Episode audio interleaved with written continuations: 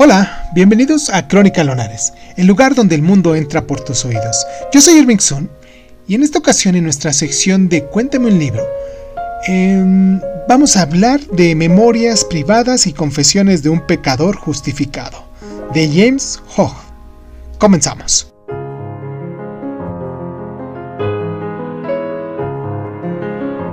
Hogg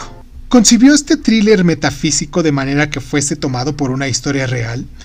y llegó a incluirse a sí mismo como personaje secundario en su caja de sorpresas narrativa. Y la obra pretende ser la reconstrucción histórica de la vida de los dos hermanos, en este caso George y Robert, narrada por el editor del libro, y ofrece una serie de dobleces, por decirlo de algún modo, y desdoblamientos,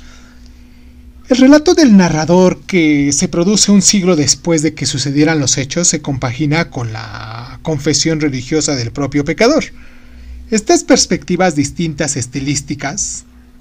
nos ofrecen un relato desde afuera y desde dentro de un asesino psicopático que se presenta a sí mismo como un pecador justificado, abusando de la doctrina calvinista de la predestinación, si uno ha nacido un elegido de Dios, nada de lo que haga puede estar mal, como dicen por ahí.